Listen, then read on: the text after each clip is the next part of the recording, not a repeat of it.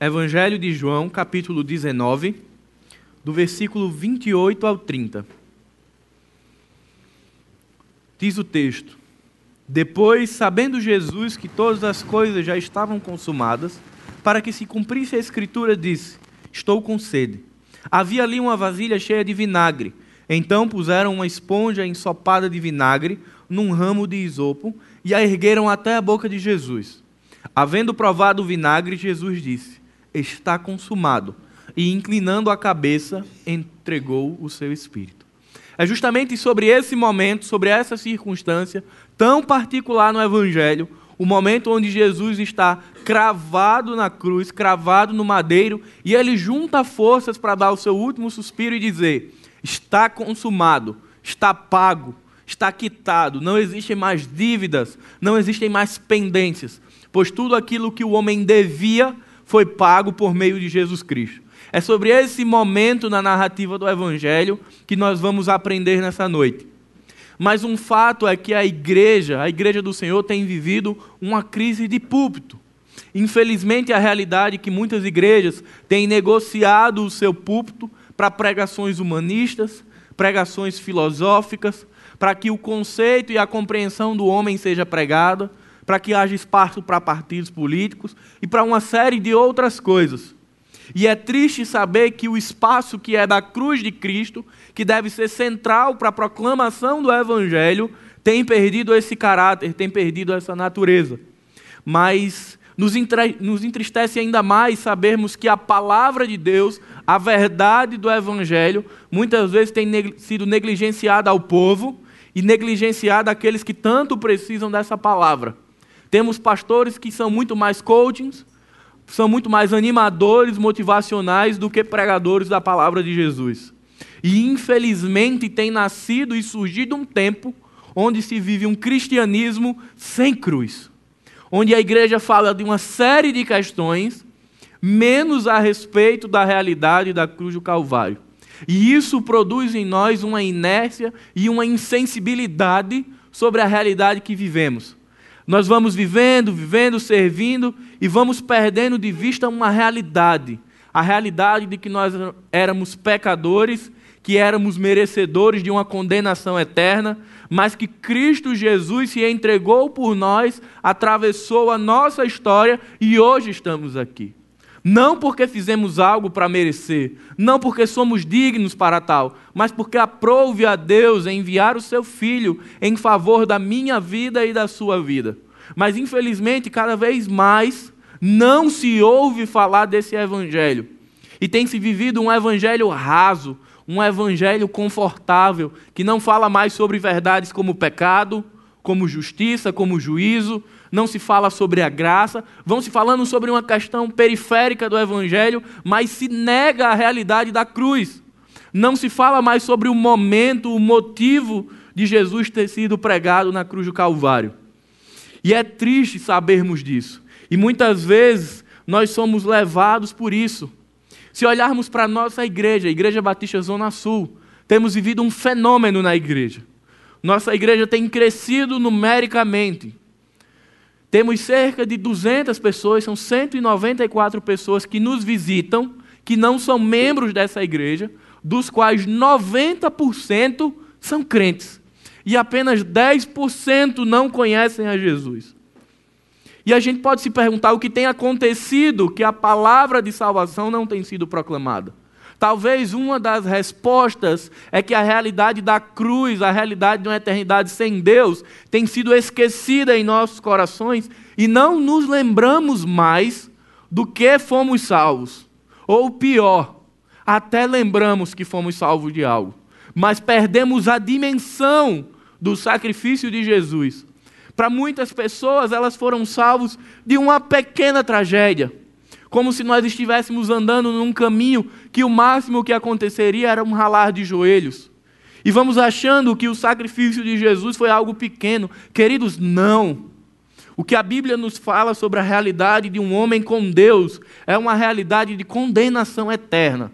É a realidade de uma eternidade sem Deus, distante do Pai e entregues ao pecado e sofrendo eternamente. É disso que a Bíblia diz que a minha vida e a sua vida foi salva. Nós não podemos perder de vista a realidade do ato de Jesus. Não podemos pensar que foi um simples livramento. Nós fomos livres do que pior poderia de acontecer na vida do ser humano, que era morrer fisicamente sem Deus e ter uma eternidade de morte espiritual. É disso que nós fomos salvos. E é isso que precisa aquecer o nosso coração todos os dias. Talvez se essa mensagem estivesse ardendo, queimando em nossos corações como brasas vivas, nós fôssemos motivados a falar para pessoas que têm ido para o despenhadeiro de uma eternidade sem Cristo. Mas muitas vezes nós nos esquecemos, queridos. É tanta coisa, é tanta produção, é tanto desempenho e performance espiritual que a gente esquece do sacrifício de Jesus, esquecemos da via dolorosa Esquecemos de um Cristo que foi escarnecido, humilhado, chicoteado, para que nós estivéssemos hoje confortavelmente aqui na igreja, louvando a Deus. Mas se muito embora isso é confortável para a gente, foi doloroso para Jesus. E é sobre essa questão, sobre esses últimos momentos de Cristo, que nós precisamos lançar o nosso coração nessa noite e pedir ao Senhor que a cruz de Cristo esteja cravada em nossos corações, para que diariamente nós possamos ser lembrados do ato sacrificial de Jesus. Isaías capítulo 53 diz: Ele tomou sobre si as nossas enfermidades e as nossas doenças. Ele foi ferido por nossa rebeldia e esmagado por nossos pecados. Ele recebeu açoites para que fôssemos curados. Queridos, a Bíblia ela traz uma equação que nós não temos respostas humanas. Servimos a um Deus santo, justo, que não tem pecados e que abomina o pecado, e que em Sua palavra ele diz que o salário do pecado é a morte. Então, todos aqueles que, que pecam são merecedores da ira e da morte. E aí, do outro lado, esse mesmo Deus é um Deus de amor, de bondade e de justiça. Como solucionar essa equação? Como executar juízo sobre o pecado, mas ao mesmo tempo derramar misericórdia sobre o pecador e redimir? Talvez e certamente para mim e para você essa equação não feche. Não temos como no mesmo ato tanto executar justiça e juízo quanto amor e graça. Mas em Cristo Jesus é derramado até a última gota do cálice da ira de Deus sobre Jesus. A palavra de Deus diz que Jesus bebe da ira do Pai, para que nós fôssemos sarados, para que hoje nós estivéssemos aqui salvos. Então, ao mesmo tempo que Jesus recebe a justiça do Pai, ele expressa por nós o amor e a misericórdia de Deus.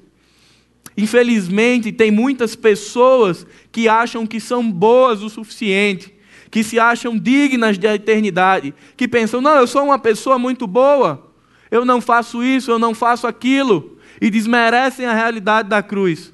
Mas a palavra de Deus diz que só há um que é bom, e esse é Deus. Mas ao mesmo tempo a palavra de Deus é muito clara.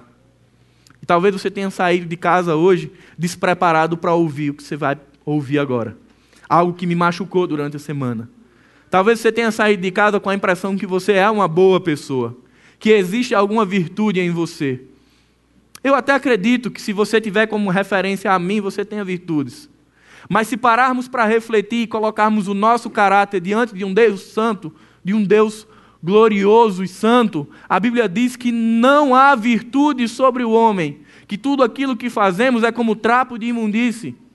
A Bíblia diz que não há nada de bom sobre o homem. Queridos, nós somos maus. Talvez uma das maiores mentiras do inferno é dizer ao homem que somos bons, que produzimos algo de bom, mas a Bíblia nos diz que isso não é verdade, que não há nada de bom sobre o homem. A palavra de Deus diz que nós somos desprezíveis e depravados. E isso quebra toda essa cápsula, essa capa de bondade que nós achamos que temos. Porque somos colocados diante da cruz e lembrados de quem nós éramos. Essa mensagem, queridos, não pode deixar de estar presente em nosso coração. de a todo momento lembrarmos quem nós éramos longe da cruz, para onde nós íamos longe da cruz, para que a partir disso tenhamos a dimensão do privilégio, da graça e da misericórdia de Deus em estarmos sentados aqui, nesse momento. Talvez pareça algo muito pequeno na nossa cabeça, mas é justamente esse algo pequeno que precisa ser transformado em algo abundante, em algo grande. Porque olhando para a cruz de Cristo, percebamos que recebemos aquilo que não merecíamos. A palavra de Deus diz que o salário do pecado é a morte. Aquilo que era nosso por direito era condenação. Mas o Evangelho é uma coisa tão maluca para os que creem. O Evangelho é algo tão sobrenatural que ele nos dá aquilo que nós não merecemos. Perceba, o pecado, a condenação, o juízo que era meu, que era seu, ele foi colocado sobre o Filho de Deus, sobre aquele que não tem pecados, sobre aquele que se fez carne e habitou sobre nós, para que nós fôssemos restaurados. Ele recebe o que era para mim mas a nós é dado o perdão, aquilo que nós não merecíamos. Perceba o tamanho da realidade do Evangelho. O que era para nós recebermos nos é tirado e é colocado sobre Cristo. E nós recebemos o maior presente de nossa história a graça de Deus. Eu queria que você abrisse sua Bíblia e a deixasse aberta nós vamos nos aproximar da realidade da cruz. Quinta-feira, depois do pôr do sol, Jesus convida os seus últimos discípulos para ceiar com ele. Jesus ali faz a última ceia com seus discípulos, queridos. Parte o pão, reparte o vinho, comungam da ceia. Logo em seguida, Jesus sai em direção ao Getsemane convida os seus discípulos para irem com ele e os pedem que fiquem no início orando. Jesus vai até o Getsemane. A palavra diz que é o jardim da agonia. Naquele momento, Jesus é moído por uma angústia profunda, por uma agonia profunda. Jesus volta e encontra os discípulos dormindo. Volta novamente para orar ao Pai. Volta novamente e eles estão dormindo. Quando Jesus retorna pela terceira vez, ele diz: Acordem, porque chegou o tempo. E ali vem Judas e vem os soldados romanos e vem os sacerdotes para prenderem Jesus. Jesus é, pre é preso como um rebelde, como um malfeitor, como um mau caráter, como um bandido. Um homem santo que andou em retidão e justiça é levado cativo em custódia. Ele é levado até os dois sumos sacerdotes, Anás e Caifás, que a todo momento buscam colocar Jesus num ambiente, numa cilada, para que achassem algum erro para condená-lo. E não achando, eles fazem uma pergunta: És tu o Cristo, filho de Deus? A resposta de Jesus no Evangelho de Marcos é: Tu o dizes. A Bíblia diz que Caifás rasga as suas roupas e diz: blasfêmia, blasfêmia. Esse homem é digno de condenação. E a multidão, queridos, até hoje isso pode ecoar aos nossos corações. A multidão já começa: crucificam, crucificam. Jesus é levado até Herodes e Pilatos, que ficam num jogo de encontrar alguma condenação e não encontrando, o devolvem à multidão e dizem: por, por ocasião da Páscoa, a cultura diz que um homem pode ser liberto da sua condenação. Entregam ao povo Barrabás e Jesus. E nós conhecemos a história. O povo diz: solta Barrabás.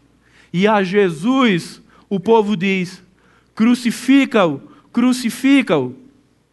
E aí, da sexta-feira para amanhã do sábado, Jesus sai do sinédrio e é colocado sobre ele, no ambiente da Via Dolorosa, uma cruz. Uma cruz que era minha por direito, uma cruz que era sua por direito. E a Bíblia diz que Jesus é humilhado, açoitado, tem suas vestes rasgadas e ele caminha até o Monte Caveira, o Gólgota, sendo escarnecido por todas aquelas pessoas. E por volta entre as nove horas e o meio-dia, Jesus é cravado numa cruz. A Bíblia é tão extraordinária que ela traz algo sobrenatural. Quando Jesus é cravado na cruz, o céu se escurece, o dia se torna noite de densas trevas. E por volta das três horas da tarde, enfim chegamos ao nosso texto. Jesus dá um grito. Ele diz: Tetelestai, que significa está consumado, está completo.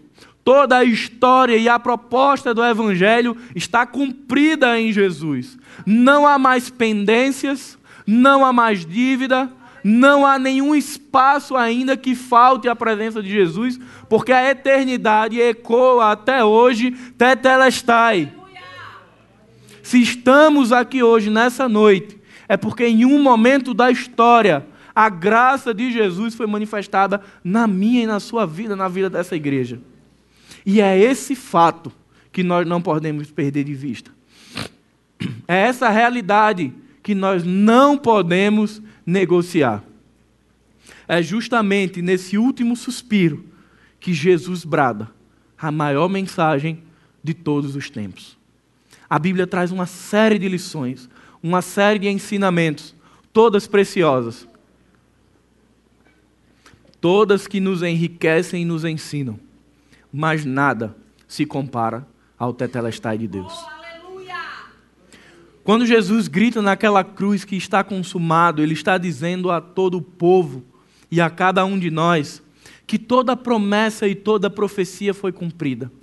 Que todo o ritual sacrificial do Cordeiro agora não se faz mais necessário, porque o Cordeiro Santo e Imaculado de Deus foi oferecido na cruz do Calvário. Não precisamos mais da lei, não precisamos mais de profetas, não precisamos mais de mediadores, porque agora temos um mediador e o seu nome é Jesus Cristo. É por intermédio da cruz e de Jesus que nos achegamos a Deus.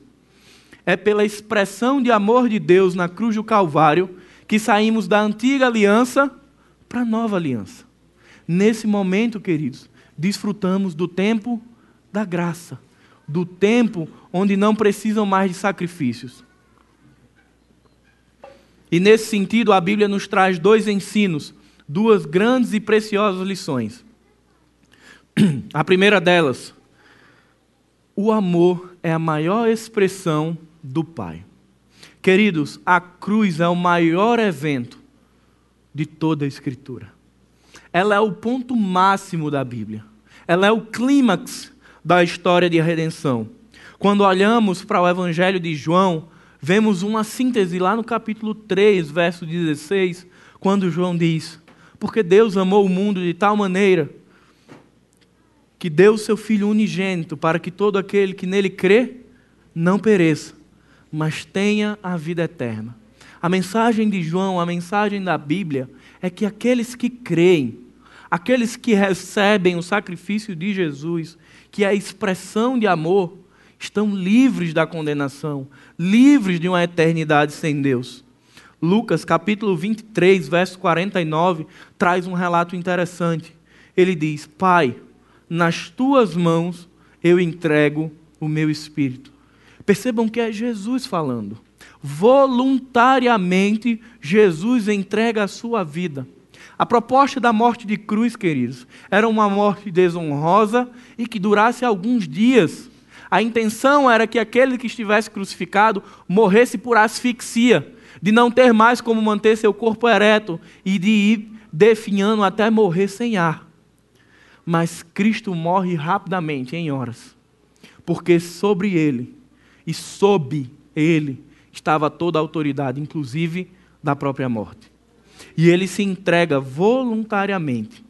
Se no Getsemane Jesus estava em profunda agonia, no cruz do Calvário, o coração de Jesus se aquieta, porque ele sabe que a missão está sendo concluída, que a missão está acabando.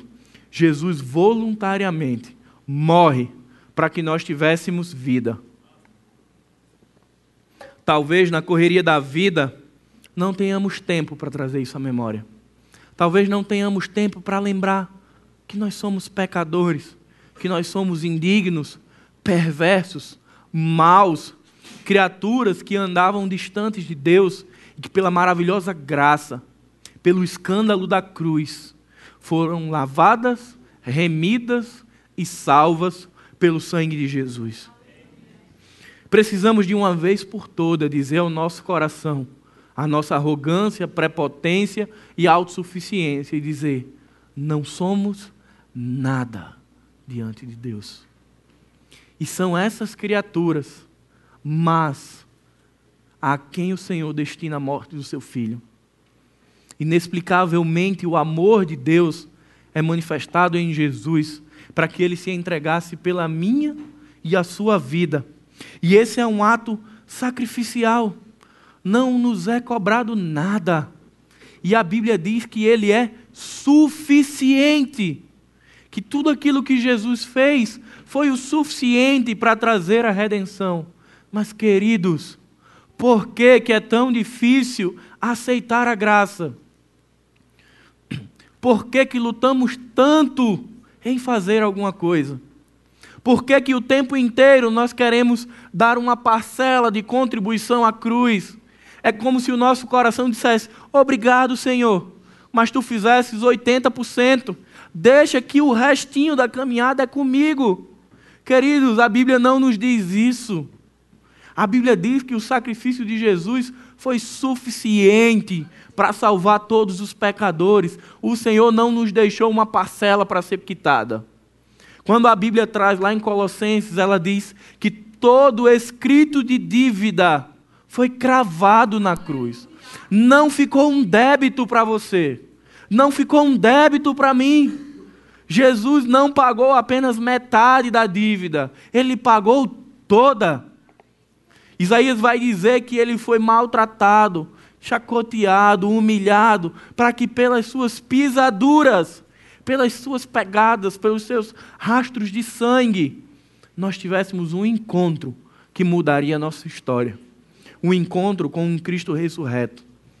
Mas nos parece que a todo tempo o nosso ego diz: não aceita a graça. Você precisa contribuir. Você precisa ter algo que você se apegue e diga: Olha, Senhor, muito obrigado, mas lembra-te, eu fiz alguma coisa. Talvez a grande maioria aqui já tenha visto a peça Mãos Vazias. Que a pessoa está lá, Senhor, e mostra as mãos vazias, e entristece o Pai, e outra traz uma série de serviços. Queridos, o nosso serviço, a nossa mordomia, ela é uma expressão de gratidão, mas ela não é um pagamento a Deus. Não nos foi cobrado nada. O Senhor não pagou a minha dívida e disse: depois passa lá e acerta comigo. Ele não falou isso. Simplesmente tudo aquilo que era devido foi pago.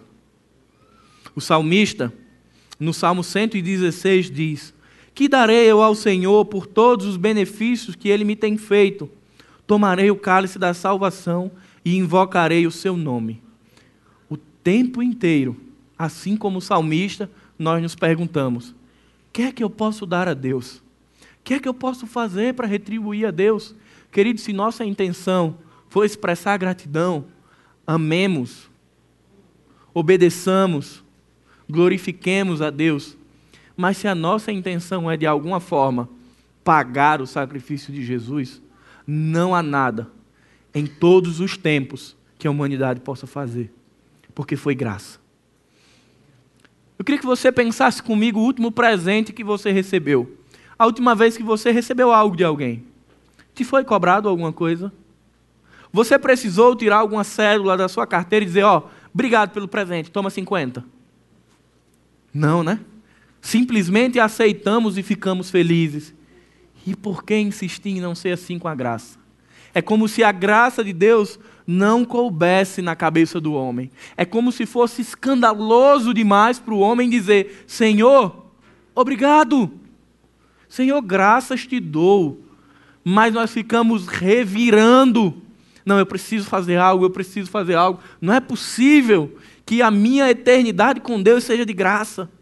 Muitas pessoas não conseguem entender e aceitar a graça de Jesus. Queridos, desfrute da maior bênção que você recebeu de graça e pela graça. O amor de Cristo foi não somente um amor sacrificial, mas um amor abnegado. Segunda Crônicas 7,14 diz E se o meu povo, que se chama pelo meu nome, se humilhar e orar e buscar a minha face, e se converter dos seus maus caminhos, então eu os ouvirei dos céus e perdoarei, perdoarei os seus pecados e sararei a sua terra. No antigo pacto, na antiga aliança, Deus se relacionava no se então. Se o povo orar, buscar e se converter dos maus caminhos, então o Senhor os perdoará. Na nova aliança, isso muda. A forma de nos relacionarmos com Deus sai da condicional. Nós não precisamos fazer mais algo para agradar, ser um mimo no coração de Deus. Ele simplesmente faz isso por amor e graça. No Antigo Testamento, a história de Israel era um ciclo. O povo se prostituía na idolatria e era levado em cativeiro. O povo se voltava a Deus e era retirado do cativeiro. E essa história vai se repetindo e repetindo, até que chegue Jesus e ponha um fim à história do se então. E a partir da cruz não nos é cobrado nada. Nós não precisamos servir porque temos medo. Nós não precisamos servir e amar a Deus porque queremos pagar algo a Ele. Nós o fazemos porque somos gratos a Deus. A segunda lição que Jesus traz na cruz é que a vitória de Cristo é completa. Existem três vitórias na cruz: a vitória sobre o pecado, a vitória sobre a morte e a vitória sobre Satanás.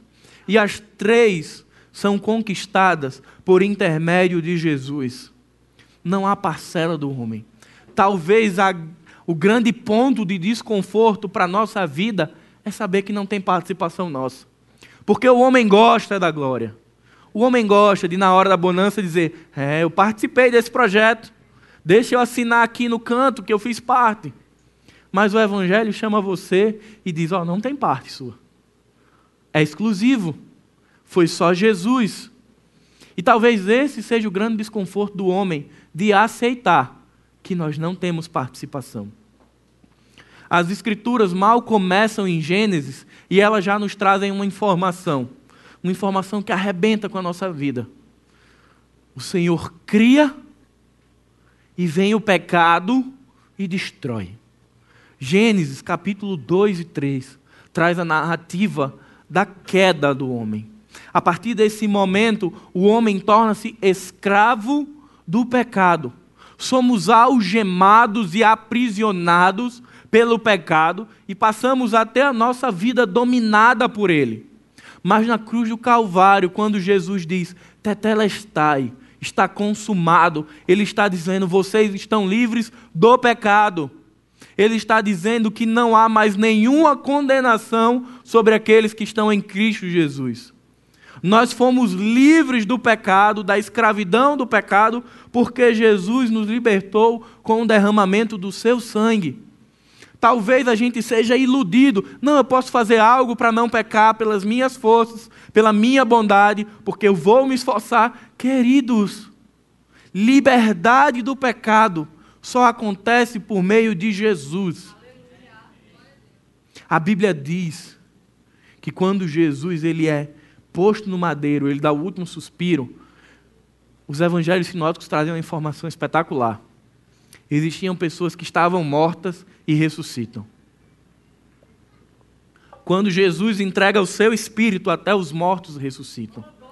É por isso que eu e você, que estávamos mortos em nossos delitos e pecados, como diz Efésios capítulo 2, é por isso que nós fomos ressuscitados e vivificados por meio de Cristo. Se não houvesse a cruz, queridos, não existiria vida. Quando nós pensamos em cruz, nós pensamos em vida, e em vida abundante e vida eterna com Deus. Êxodo capítulo 12, verso 12 e 13 diz: Porque naquela noite passarei pela terra do Egito e ferirei a terra e todos os seus primogênitos, desde os homens até os animais. Executarei juízo sobre todos os deuses do Egito. Eu sou o Senhor.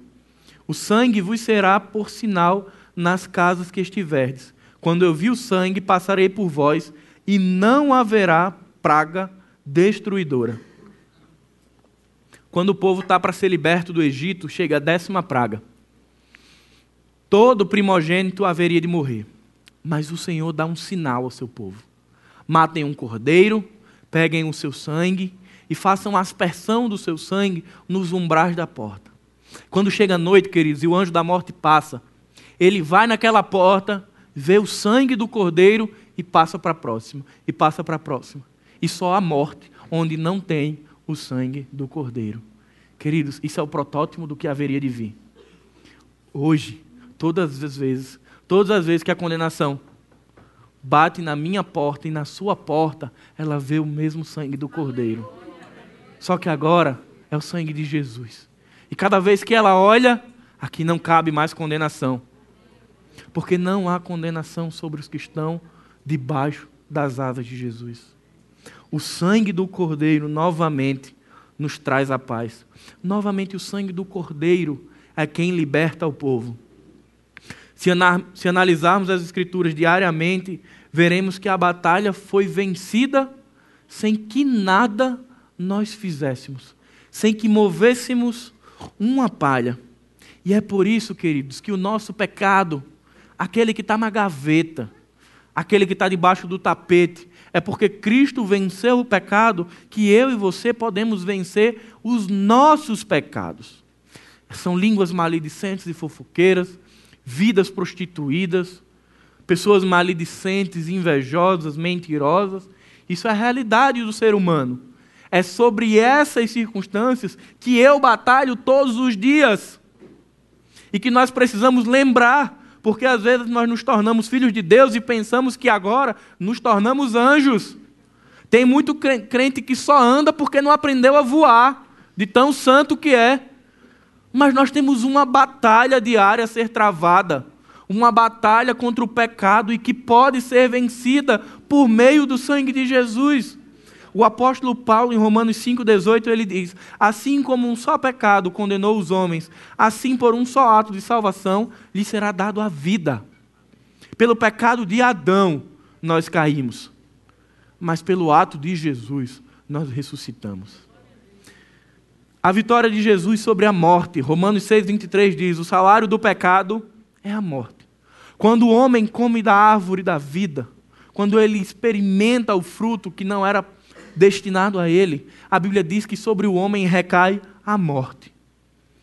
Não necessariamente a morte física, mas a morte espiritual. A partir de então, da queda, toda a estrutura da criação muda. De tal maneira que Paulo vai dizer em Romanos que até mesmo a natureza, ela geme esperando o dia da redenção. A mulher passa a sentir dores, o homem passa a ter que trabalhar e comer do fruto do seu trabalho, e uma série de outras questões são alteradas nessa estrutura. E a morte é uma delas. Vivemos tempo onde desde sempre o homem busca uma resposta para a morte. O que acontece depois da matéria? O que vai acontecer depois que tudo isso acabar? Eu tenho convicção de que quando minha vida acabar, eu vou encontrar o Rei dos Reis. É preciso que você, por meio da cruz, tenha convicção de que se tudo acabar, a morte não lhe venceu, porque Jesus Cristo já a derrotou na cruz. E ele diz que nós somos herdeiros dele. E assim somos herdeiros da ressurreição. Assim como ele ressuscitou ao terceiro dia, seremos nós, queridos, porque ele venceu a morte. O homem tem buscado na religião, na filosofia, na psicologia, sociologia, resposta para tudo, mas não tem encontrado. Tem se deparado com um vazio, a medicina e a ciência têm avançado para prolongar os nossos dias, mas ainda assim, assim como nascemos, morreremos. E uma resposta que você precisa dar ao seu coração nessa noite é: para onde eu vou se eu partir? Eu sei. Eu creio nas promessas da Bíblia. Eu creio no sacrifício de Jesus na cruz do Calvário. Eu sei que foi exclusivo dele. Eu sei que eu não fiz nada para merecer. Eu sei que eu não sou uma pessoa boa. Mas Deus, por amor, escolheu derramar graça na minha vida. Eu não fiz nada. Eu não fiz nada para cativar o coração de Deus. Deus não é aquele pai que o filho chega, faz um agrado, dá um cheiro, e o pai diz: Não, te dá, toma um negocinho. Não.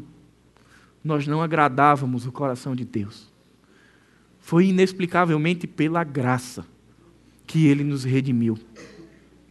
João 11, 25 e 26 diz: Eu sou a ressurreição e a vida. Quem crê em mim, ainda que morra, viverá. E quem vive e crê em mim, nunca morrerá. Queridos, existe uma promessa na Bíblia de que aqueles que crerem em Jesus, que entregarem a sua vida a Jesus, não morrerão. A Bíblia não está falando da matéria, a Bíblia está falando do Espírito. Ela está falando que nós não passaremos pela morte espiritual, mas teremos uma vida abundante com Deus. Que nós sairemos desse tempo presente, desse caos, do mundo caído para viver uma eternidade na plenitude da presença do Senhor. Você lembra de Canaã? Terra que manava leite e mel? Nem parece com o céu, queridos. É pouco diante da eternidade. Algumas pessoas têm a ideia do céu que vão passar o dia cantando. Queridos, o céu, eu gosto muito do pastor Arthur que ele diz: o céu vai ser tudo isso, só que sem pecado. O céu é a presença plena de Jesus, onde não há mais habitação do pecado, não há dor, não há tristeza, não há rancor. E tudo isso nos foi dado pela cruz de Jesus, porque naquele momento Jesus falou algo que ecoa hoje nesta igreja: está consumado, está pago. E a última vitória na cruz é sobre Satanás. Desde o princípio do nascimento de Jesus, Satanás se articula para evitar que a cruz fosse real. Jesus nasce, Herodes dá um decreto: matem todas as crianças menores de três anos. A intenção era que Cristo, que a criança, o menino, fosse morto e assim não chegasse na cruz. Não tendo sucesso, Satanás tenta Jesus. A Bíblia vai dizer que o Espírito leva Jesus até o pináculo do templo e lá Satanás o tenta. Lhe oferecem reinos e poderes. Tudo isso para que Jesus se prostrasse diante dele e não fosse para a cruz. E por fim, os seus discípulos, seus amados discípulos, quando Jesus está falando sobre o fim, que o fim está próximo, eles dizem: Senhor, não. Jesus olha para Pedro e diz: Para trás, Satanás. Jesus repreende ali o pensamento demoníaco de evitar que ele chegasse na cruz, porque Satanás sabia que sua derrota estava na cruz. A todo tempo sua intenção era evitar, era propor atalhos, mas Cristo, em obediência ao Pai, em submissão ao Pai, ele vai até o fim do caminho. Um caminho de dor, de sofrimento e de morte. Mas a Bíblia nos diz que ao domingo de manhã, as trevas são dissipadas pela luz do leão de Judá. Porque a morte não pôde conter o nosso Senhor. Porque Satanás foi derrotado. E é por isso que nós somos salvos em Jesus Cristo. E queridos, é por isso que você pode viver sem o peso de que se Jesus voltar agora, que acontece? Acontece o que ele já te deu, eternidade. Temos pessoas vivendo com uma mochila pesada, com medo. Meu Deus, e se Jesus voltar e eu estiver pecando? Porque acham que tem algo para eles fazerem. E não tem. O sacrifício de Jesus foi completo. Se ele voltar agora, você vai subir. Não porque você fez algo, mas porque a Bíblia diz que aquele que o Pai o enviou, de maneira alguma será lançado fora. Queridos, a igreja de Jesus está na mão dele. Satanás não pode nos arrebatar da mão de Jesus. Estamos no melhor lugar, onde nada pode atingir a nossa eternidade, pode nos machucar a carne, pode nos machucar o nosso emocional, mas o nosso espírito está preservado, porque é um presente incorruptível e eterno. Não existe espaço para depreciação, para corrupção da salvação, é presente de Deus. A palavra diz em Apocalipse que o nosso nome foi escrito no livro da vida. Queridos, não foi de grafite. Deus não passa borracha no meu nome nem no seu nome. Foi escrito a duras penas. Foi escrito com sangue. Por fim, Colossenses 2,13 diz: E quando vocês estavam mortos em seus pecados e na incircuncisão da vossa carne, ele vos vivificou juntamente com ele, perdoando todas as vossas ofensas, havendo riscado, rasgado a cédula que era contra nós em suas ordenanças, e atirou do meio de nós, cravando-as numa cruz. Todo o escrito de dívida, toda a cédula que trazia condenação sobre a minha vida e a sua vida, Cristo rasgou. A Bíblia diz que elas foram cravadas. Elas foram colocadas em Jesus e foram cravadas na cruz. E é lá onde esse escrito de dívida ele é perdoado. Por fim, queridos, três lições para que nós saiamos daqui com o nosso coração aquecido. Precisamos compreender que a obra de Jesus, ela não está sendo feita, ela já foi feita. Não ficou uma parte da obra para o homem fazer, ela está completa ela foi consumada. Nosso coração precisa estar alicerçado no sacrifício de Jesus e não em nós e na nossa falsa bondade. A cruz nos convida a deixarmos a nossa autossuficiência e a arrogância e lançarmos aos pés daquele que venceu o pecado, a morte e Satanás, Jesus Cristo. Lance a sua vida todos os dias a Jesus Cristo. Existe um costume dos cristãos árabes. Todos os dias o cristão na Arábia, ele faz o sinal da cruz. No Brasil nós também temos, só que ela é feita no rosto. O árabe ele faz no vento. Diversas vezes durante o dia ele faz o sinal da cruz. E talvez algumas pessoas digam: ritos. Cristão com rito. Não, queridos. Eu entendo eles. É para que eles não percam de vista a cruz. Então, a todo momento, eles estão lembrando do porquê que eles estão ali, do porquê, através de quem.